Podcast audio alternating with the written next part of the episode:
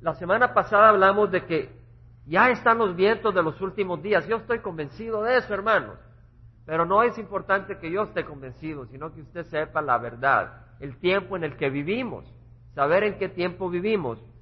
Nada menos buscando en el Internet un poco más de información. Estoy convencido que estamos en los últimos días. Por las señas, por la realidad de lo que nos rodea. El Señor habló de pestilencias. Y fíjese que nada menos en el Internet estaba leyendo, se estima que de las mujeres embarazadas, de las mujeres que están en cinta en Estados Unidos, de las mujeres que están embarazadas, dos millones tienen enfermedades de transmisión sexual. Dos millones de las mujeres embarazadas. Imagínense. No, son, no de todas las mujeres, sino son las mujeres embarazadas. Es una epidemia. Ya se considera una epidemia. 800 mil tienen vaginosis bacterial, 800 mil tienen herpes, 200 mil tienen clamidia, 80 mil tienen tricomanioasis, a saber cómo se pronuncia, 40 mil tienen gonorrea, 40 mil hepatitis, 8 mil tienen el HIV, el SIDA, 8 mil mujeres y 8 mil tienen sífilis. De ahí saldrán hijos que si no se tratan, si no tienen precaución o tal vez ya es demasiado tarde, tendrán daño en el cerebro o tendrán cirrosis o otras situaciones. Afligen a las mujeres independiente de su edad, de su raza, de su posición económica o del pueblo en que, en que vivan. Hay un único factor común para la enfermedad de transmisión sexual, el pecado. Porque si no hubiera pecado no habría enfermedad de transmisión sexual. Ese es el único común factor, factor común en, en, esta epidemia.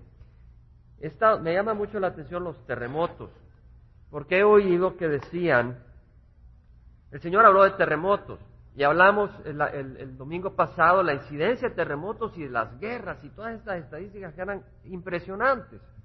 Pero me quedó hacer un pequeño análisis de terremotos. Y he oído que se dice que los terremotos ya no van en el aumento, ¿verdad? Pero me hice una investigación, no de una fuente religiosa.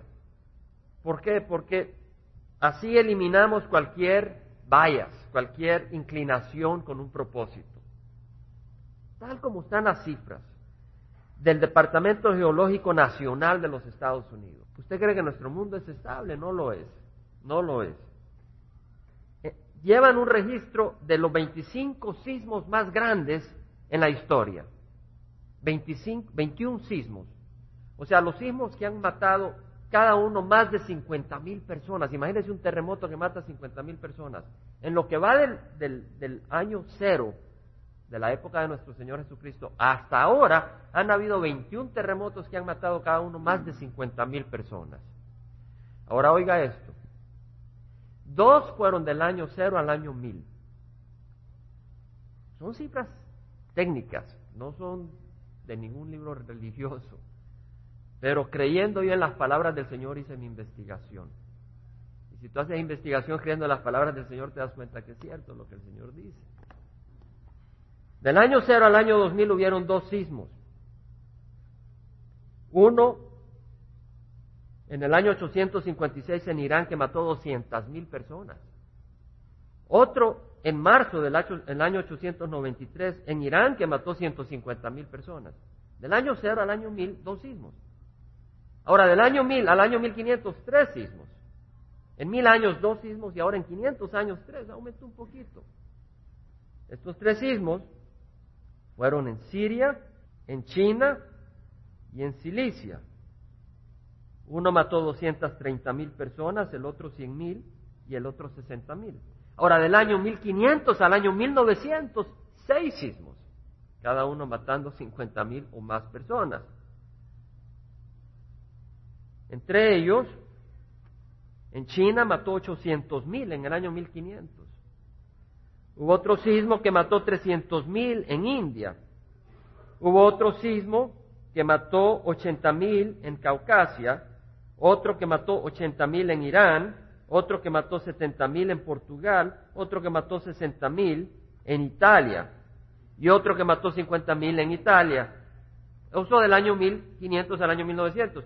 Pero del año 1900 a nuestra, hasta nuestra época han habido nueve sismos, cada uno matando más de 50 mil. Del año 0 al año 1002 y del año 1900 a 1999, nueve. Lo que ocurrió en mil años ha ocurrido en más cantidad en solo 100 años. Y mire la cantidad, si usted cree que nuestro mundo está estable, mire la cantidad. Se lo voy a mencionar. Y estamos hablando de la Biblia, pero esto es pertinente. Vivamos y sepamos los tiempos en que vivimos. En China, en 1908, en Italia, unos 100.000 murieron. En China, en el año 1920, 200.000. En 1923, en Japón, 143.000. En 1927, en China, 200.000. En 1932 en China, en la provincia de Gansu, 70.000. En 1935 en Pakistán, 60.000. En 1970 en Perú, 66.000. En 1976 en China, 255.000. Y se estima que esa es la figura oficial que dio China comunista cuando en realidad hubieron 700 mil muertos. Y el noveno fue en el año de 1990, donde murieron 50 mil en Irán. ¿Verdad? Entonces, hermanos, estamos viviendo en los tiempos últimos. El Señor habló de que iban a haber terremotos y eso era el principio. Pero el principio ocurrió en los años 1900, 1910, 1915, 1920. Vimos las guerras. En el año 1915, en la Primera Guerra Mundial, murieron 8 millones de personas. En la Segunda Guerra Mundial murieron 20 millones de personas. Es el principio de los dolores. No estamos en 1939, estamos en 1999. Y todo está conduciendo a que estamos en los últimos tiempos. Hablamos de las pestilencias, hablamos del SIDA, que hay 2 millones de personas muertas por el SIDA hay 50 millones infectadas por el SIDA. Y nada menos en Sudáfrica, estaba viendo las noticias, se estima que una de cada tres mujeres está contaminada, contagiada con el SIDA en África del Sur.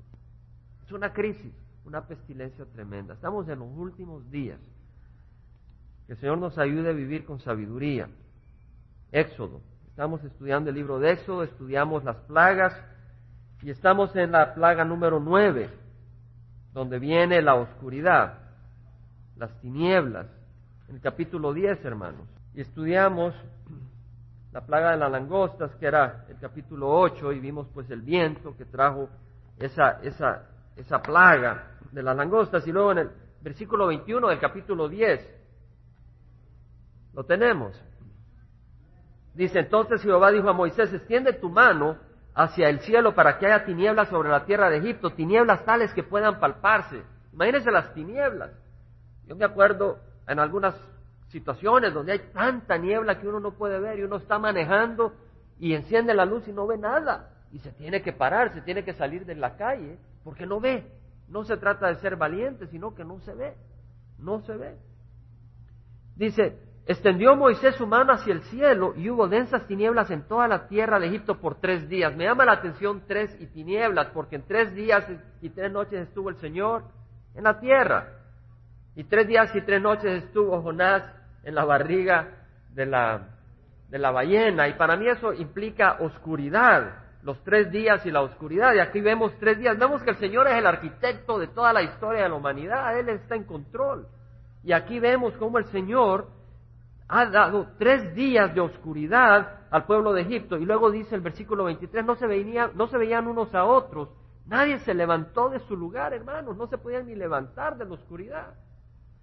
Por tres días, pero todos los hijos de Israel tenían luz en sus moradas. Gloria al Señor. Entonces llamó Faraón a Moisés y dijo, id, servid a Jehová, solo que vuestras ovejas y vuestras vacadas queden aquí, aún vuestros pequeños pueden ir con vosotros. En otras palabras, pueden ir a servir al Señor, pero no pueden ofrecerle sacrificios. Es como el mundo, sí, ve a la iglesia, pero no le des tu vida, porque entonces ya no eres uno de nosotros. Entonces llamó Faraón a Moisés y le dijo, id, pero no puedes ovejas. Pero Moisés dijo también aquí, también tienes que darnos sacrificios y holocaustos para que los sacrifiquemos a Jehová nuestro Dios. Por tanto, también nuestros ganados irán con nosotros. Moisés estaba decidido. ni una pezuña quedará atrás, porque de ellos tomaremos para servir a Jehová nuestro Dios. Y nosotros mismos no sabemos con qué hemos de servir a Jehová hasta que lleguemos allá. Hermanos, no le debemos de dar nada del sacrificio que le corresponde a Dios a Faraón. No le debemos dar nada de nuestro cuerpo a este mundo, sino al Señor. A Él le pertenece nuestra vida. Pero Jehová endureció el corazón de Faraón y esto no quiso dejarlos ir. Entonces Faraón dijo a Moisés, apártate de mí, guárdate de no volver a ver mi rostro, porque el día en que veas mi rostro morirás. Y Moisés respondió, bien has dicho, no volveré a ver tu rostro. Y antes de realmente irse, le habló de la décima plaga que venía y eso lo vamos a dejar para el próximo domingo. Porque si me dejan hablar me tiro dos horas, hermanos. Pero vamos a quedarnos ahí y vamos a meditar en algunos elementos. Sí, gloria al Señor porque la palabra de Dios es hermosa. Por eso no nos sentimos aburridos compartir, porque nos gusta. Pero hermanos, quiero considerar el versículo 23. No se venían unos a otros. Nadie se levantó de su lugar por tres días pero los hijos de Israel tenían luz en sus moradas. Hermanos, el mundo anda en el pecado y no se ven. No se ven lo horrible de lo que está viviendo el que está en el mundo, el que está... Me estaba compartiendo mi hijo que fue a caminar por el, río seco detrás de la casa. Hay un río seco y se fue a caminar. Dice que había unos muchachos ahí que le preguntaron por cigarro. Él dijo, no, no fumo. Además me parece desagradable, le dice, Dani, tan meter en problemas porque parece que hay unos muchachos que andaban no realmente en paz. Pero el muchacho le, le respondió a Dani, ¿sabes? Tiene razón, le dice, a saber por qué fumo. ¿Verdad? A veces uno está en la oscuridad y no se da cuenta, hasta que el Señor trae la luz.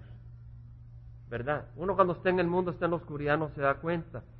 Pero los hijos de Israel tenían luz en sus moradas y para eso mandó el Señor Jesucristo, a Jesús, eh, el Padre a Jesucristo al mundo, para que tuviéramos luz, porque no veíamos en la oscuridad. Y lo vemos en Juan, Juan 1, 1, donde dice el Señor, en el principio estaba el verbo, el verbo estaba con Dios y el verbo era Dios. Y Él estaba con Dios en el principio. Y Él hizo todo y nada de lo que ha sido hecho fue hecho sin Él. en otras palabras, Jesús es el creador de todas las cosas. Pero también nos dice, en Él estaba la vida y la vida era la luz de los hombres. Jesús es la luz de los hombres.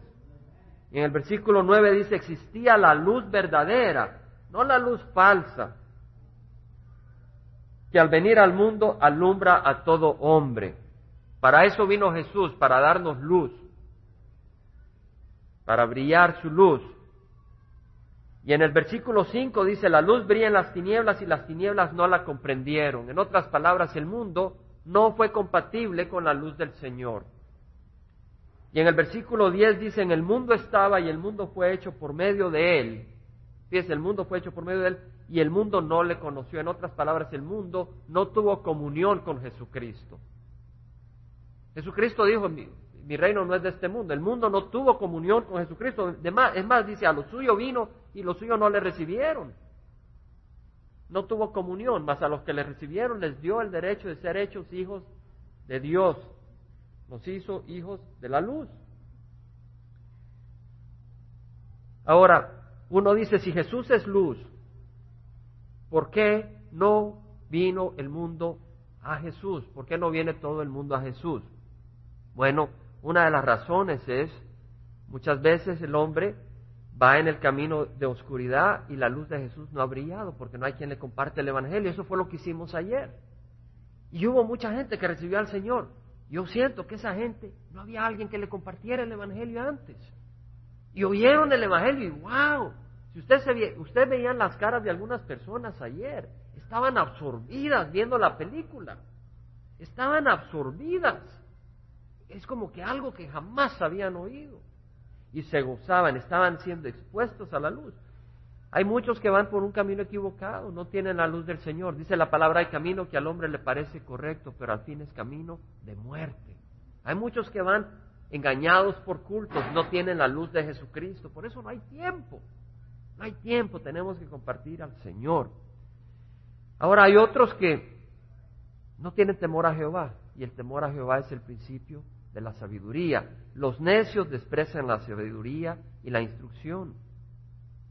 En otras palabras, hay algunas personas que no se dan cuenta que el Señor nos puede enviar al infierno.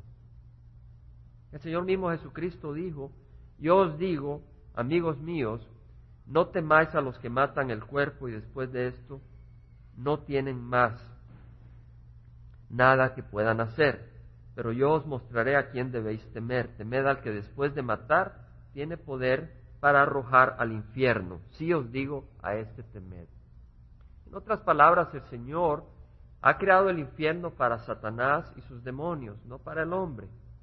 Pero el hombre, al entregarle su voluntad a Satanás en el paraíso, en el Edén, y someterse al liderazgo de Satanás, ahora va destinado al infierno.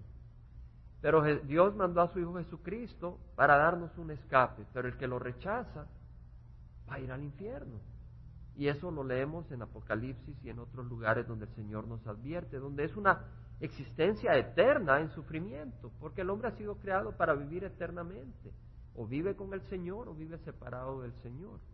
El Señor dice, entrad por la puerta estrecha, porque amplia es la puerta y ancha la senda que lleva a la perdición, y muchos son los que entran por ella.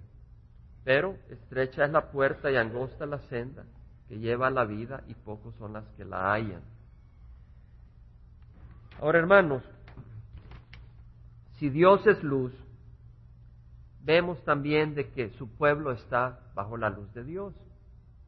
Y si vamos al libro de la primera epístola de Juan, rápidamente, primera epístola de Juan 1, quiero refrescar nuestra mente, porque hemos estudiado la primera epístola de Juan con mucho detalle. Primera de Juan 1, 5 dice, este es el mensaje que hemos oído de él y que os anunciamos, Dios es luz, y Jesús es luz, la luz del mundo, y Dios es luz, y en él no hay tiniebla alguna. Si decimos que tenemos comunión con él, pero andamos en tiniebla, mentimos y no practicamos la verdad. En otras palabras, el pueblo de Israel estaba bajo la luz, mientras que la gente de Egipto estaba en oscuridad. Y nosotros estamos bajo la luz de Dios. Y si estamos bajo la luz de Dios, quiere decir que tenemos comunión con la luz. Y si tenemos comunión con la luz, quiere decir de que andamos en la luz y no en tinieblas. Y si andamos en tinieblas, estamos mintiendo. No pertenecemos al pueblo de Dios, sino que le pertenecemos al pueblo del mundo. Si andamos en la luz como Él está en la luz, tenemos comunión los unos con los otros y la sangre de su Hijo nos limpia de todo pecado. Entendemos de que aunque andemos en la luz no quiere decir que somos perfectos, pero quiere decir que hemos venido a la luz de Dios, queremos estar expuestos a la luz de Dios, porque eso es lo que nos gusta, poder aprender del Señor, poder caminar en su luz, que Él nos vaya limpiando. No quiere decir que somos perfectos, pero cuando fallamos le pedimos al Señor perdón, que lo hacemos diariamente, porque sabemos que somos faltos pero estamos caminando en la luz, eso es lo importante. No en amarguras, no en odio, no en, en cosas que no son del Señor. Cuando esas cosas vienen y nos atacan, las traemos a los pies del Señor para que nos libre. Lo tenemos que estar haciendo. ¿No nos atacan esas cosas, hermanos? A veces nos ataca la semilla de la amargura, o la semilla de la envidia, o la semilla del orgullo, o la semilla de esto, y nos ataca, viene y el enemigo nos la tira, y tenemos que orar. Tenemos que orar y pedirle al Señor que nos dé victoria, porque somos hijos de la luz. Ahora, en primera de Juan 2, versículo 9 dice, el que dice que está en la luz y aborrece a su hermano está aún en tinieblas. El que ama a su hermano permanece en la luz y no hay causa de, tropiezo en él, pero el que aborrece a su hermano está en las tinieblas y anda en tinieblas y no sabe dónde va porque las tinieblas han cegado sus ojos. Primera de Juan 2, 9 al 11. El que ama a su hermano permanece en la luz. En otras palabras, hermanos, si somos el pueblo de Dios, estamos en la luz y estamos conviviendo en el amor. ¿Y cómo sentimos el amor ayer, hermanos? Que fue un festín. Y estamos gozosos esperando ver eso el, el 4 de julio. Ese festín, no es tanto por la comida, pero también era... Me llama una hermanita, hermano, ¿puedo llevar culé? Gloria al Señor disfruta, gloria al Señor. Y después otros hermanos, hermanos, hace más chocolate, vamos a ir a traer chocolate. Y fueron a traer chocolate y como no sabían dónde hallar una tienda, le preguntaron a alguien si les podía decir a dónde y esa persona dijo, yo voy con ustedes. Fueron, compraron el chocolate, regresaron y ese hombre recibió a Jesucristo.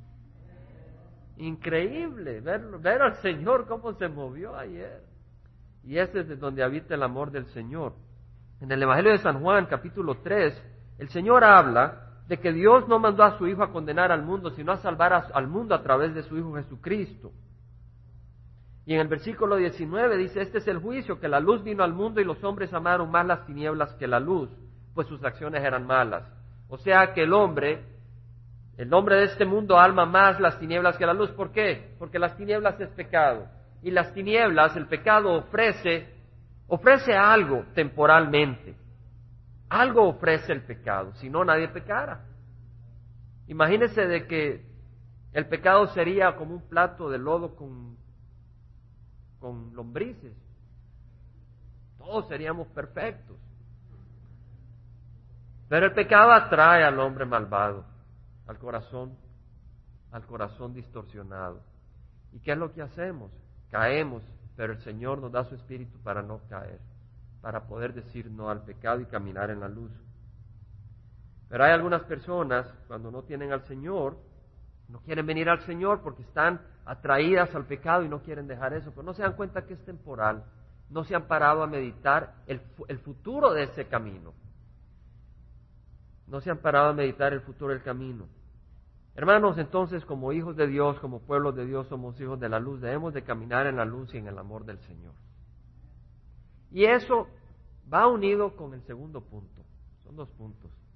El segundo punto, si vemos el libro de Éxodo, capítulo 10, el versículo 27, el versículo 27 dice, pero Jehová endureció el corazón de Faraón y éste no quiso dejarlos ir. Hicimos un estudio de lo que era endurecer el corazón el domingo pasado.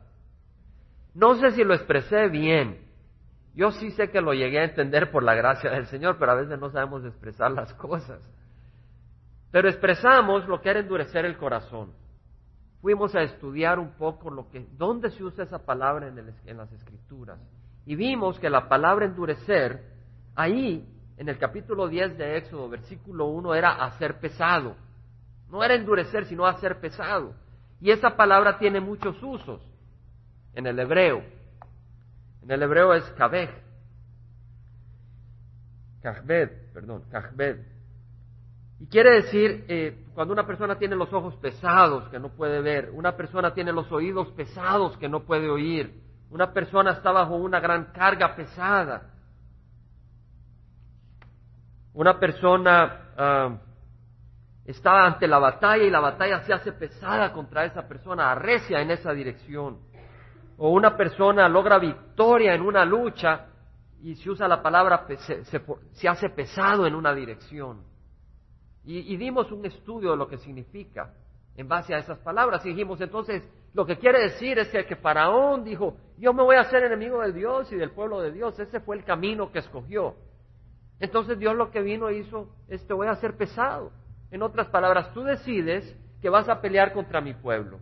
Tú decides que este es el camino que tú quieres escoger. Entonces tú te has decidido a ser mi enemigo. Lo que hago yo es agarrarte de este carrito que va en esa dirección y te pongo en un camión más grande que va en la misma dirección para que no se desvíe. Hace pesados los oídos del que va en esa dirección, de manera de que esa persona no, no, no tiene astucia para oír que le están diciendo, mira, el camino en que vas te va a destruir. Porque esa persona no tiene un corazón para ser convertido. Y lo único que haría sería escaparse un poco únicamente para evitar la ira, pero regresaría como enemigo de Dios. Entonces Dios viene y le dice, te voy a endurecer el corazón. Ahora, esa no es la misma palabra que se usa en 10.27, que se usa endurecer. La palabra que está en el capítulo 10, versículo 27, es otra palabra, aunque se dice, aunque se traduce endurecer. Y la palabra es Yahzak. Hatzak, perdón, Hatzak. Y quiere decir, esta palabra quiere decir uh, hacer fuerte. Y tiene el mismo un significado similar, pero estas palabras nos van ayudando a entender realmente qué es lo que está haciendo el Señor. Y, y si vemos los distintos usos que tiene esa palabra, quiere decir establecer, quiere decir asegurar, para que no se mueva por el viento, inmovible, hacerlo inmovible. Si algo está mero tembeleque, hacerlo inmovible, afirmarlo, firme en una posición, hacerlo fuerte, o reparar algo. Si una casa está mero debilucha porque se están viniendo para abajo las, las, los muros, fortalecerlos para que esa casa se mantenga así. En otras palabras, Faraón ha escogido ser enemigo de Dios. Entonces el Señor dice, tú has escogido ser mi enemigo, te voy a fortalecer en tu posición para glorificar mi nombre. Y él está feliz, el faraón, de seguir en esa posición porque se ha entercado. Él, él quiere seguir en esa posición como enemigo, ¿verdad? Ahora, hermanos, lo que tenemos que pedir al Señor es que nosotros no endurezcamos el corazón. Eso es lo que le tenemos que pedir al Señor. Hermanos, es fácil endurecer el corazón. ¿Ha visto usted alguna vez algún cristiano amargado? ¿Algún cristiano envuelto en, en celos o en envidia? Esa persona endurecido el corazón porque si es cristiano el Señor le está hablando, el Espíritu Santo le está hablando y le está diciendo, deja eso que te va a hacer daño. Y no debemos de endurecer el corazón. ¿O has visto algún cristiano que de repente cae en el pecado y no se salta, no se sale de ahí? Y el Señor ha dicho de que si nosotros no nos juzgamos, el Señor nos juzga para que no seamos condenados con el mundo. Tenemos que no endurecer el corazón, pero tener un corazón sensible al Señor. Y en Hebreos 3, eso es lo que le tenemos que pedir al Señor. Hermanos, es fácil endurecer el corazón. ¿Ha visto usted alguna vez algún cristiano amargado? ¿Algún cristiano envuelto en, en, celos o en envidia? Esa persona endurecido el corazón porque si es cristiano el Señor le está hablando, el Espíritu Santo le está hablando y le está diciendo, deja eso que te va a hacer daño. Y no debemos de endurecer el corazón. ¿O has visto algún cristiano que de repente cae en el pecado y no se salta, no se sale de ahí? Y el Señor ha dicho de que si nosotros no nos juzgamos, el Señor nos juzga para que no seamos condenados con el mundo. Tenemos que no endurecer el corazón, pero tener un corazón sensible al Señor. Y en Hebreos 3, versículo 6, dice, Cristo fue fiel como hijo sobre la casa de Dios cuya casa somos nosotros. Fíjese, nosotros somos la casa de Dios. Porque como le decía Pablo a los de Atenas, que Dios no vive y no habita en casas hechas por manos de hombre, como que si necesitara quien le sirviera a él. Pero nosotros somos la casa, el templo del Espíritu donde habita el Señor. Fíjese, somos templos de Dios. Y interesante porque somos templos del Espíritu Santo. Vemos que el Espíritu Santo es Dios habitando en el hombre. Porque es el Espíritu el que viene a habitar a nuestro corazón. Ahora dice, si ahora mire lo que dice. Somos hijos. Eh, Cristo fue fiel como hijo sobre la casa de Dios, cuya casa somos nosotros, si retenemos firme hasta el fin nuestra confianza y la gloria de nuestra esperanza. Es condicional. Ahora usted me dice, hermano, la salvación no es condicional. ¿O es condicional? Si yo recibo al Señor, ¿me puedo condenar o no? La respuesta nos la da el mismo Señor Jesucristo, porque dice, mis ovejas oyen mi voz y yo las conozco, ellas me siguen y nadie las arrebatará de mi mano. Mi Padre que me las dio es mayor que todos y nadie las arrebatará de las manos de mi Padre. Yo y el Padre somos uno. Pero miren lo que dice, mis ovejas oyen mi voz, yo las conozco y ellas me siguen, yo les doy vida eterna, yo les doy vida eterna. El Señor Jesucristo dijo, en verdad, en verdad te digo, que el que oye mi palabra y crea que Él me envió, tiene vida eterna y no vendrá a condenación. Ya estuvo, el que cree, tiene vida eterna y no vendrá a condenación. ¿Verdad? Entonces, quiere decir que si recibimos al Señor, estamos salvos. Pero hay personas que vienen, se acercan al Señor, tal vez dirán con los labios, yo recibí al Señor, pero realmente no le han recibido en el corazón. ¿Y cuál es el que ha recibido y el que no ha recibido? ¿Cuál es la diferencia? Lo vamos a ver en su caminar. El que realmente ha recibido al Señor, camina con el Señor. El que no ha recibido al Señor, se va para atrás y no regresa. Y eso es lo que nos dice el Señor, no son mis palabras. En Hebreos 3, 6 dice, Cristo fue fiel como hijo sobre la casa de Dios, cuya casa somos nosotros, si retenemos firme hasta el fin nuestra confianza y la gloria de nuestra esperanza. Ahora, tú sabes en tu corazón si tú le dijiste al Señor, tómame, Señor. No tiene que ver si tú eres pecador o no, porque todos somos pecadores. Pero si tú le dijiste, Señor, entra a reinar a mi corazón. Y si tú se lo dijiste, Él entró. Entonces Él te va a dar el Espíritu Santo para guiarte y darte fortaleza.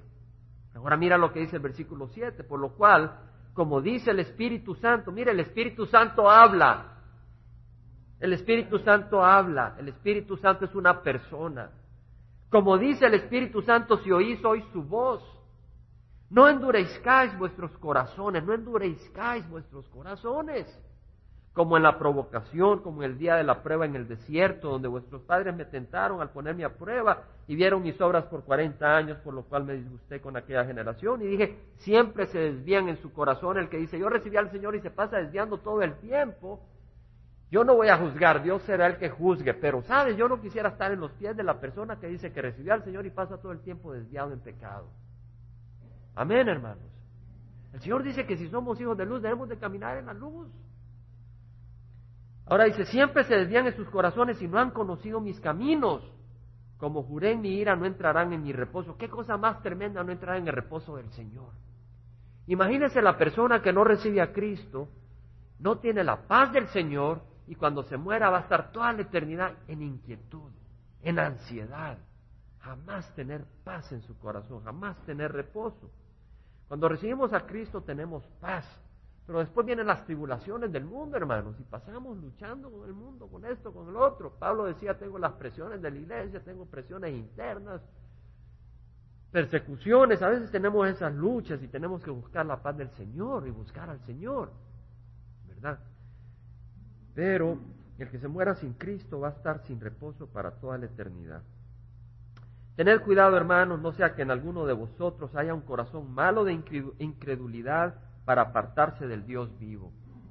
O sea, un corazón duro es aquel corazón que no está sensible a la palabra y sí oyó y sí dice que recibió, pero realmente no. Y viene la atracción del pecado y se va y se aleja del Señor. Y dice, ten cuidado, no tengas un corazón malo de incredulidad para apartarse del Dios vivo. Estás endureciendo el corazón. ¿Y qué pasa si endureces el corazón?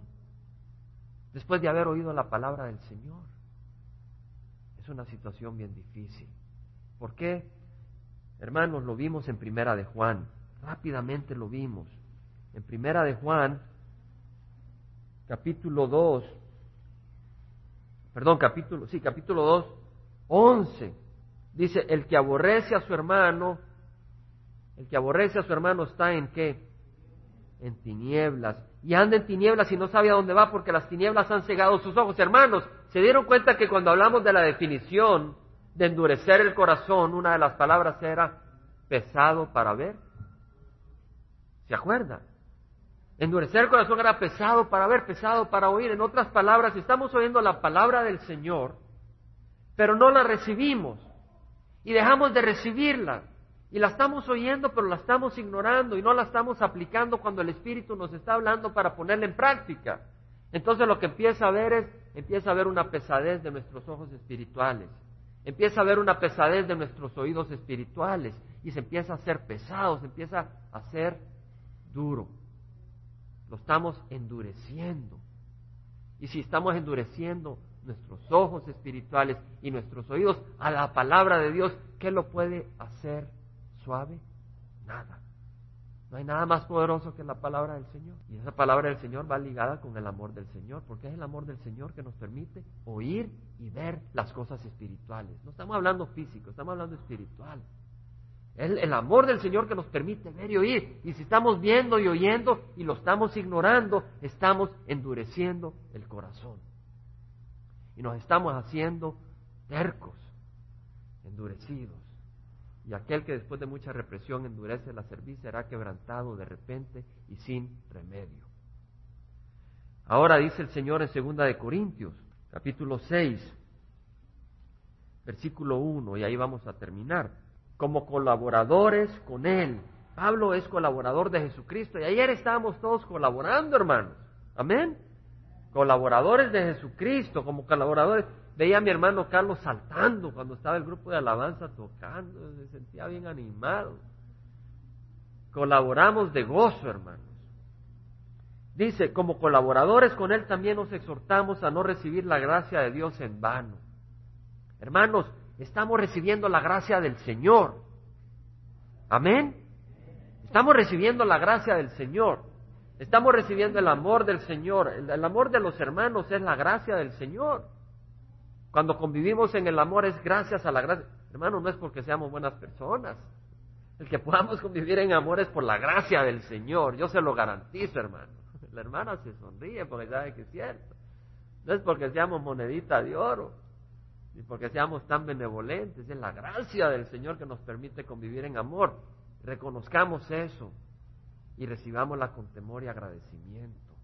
Y no la despreciemos, pero cuidemos la gracia del Señor, porque le costó a Jesucristo su vida en la cruz.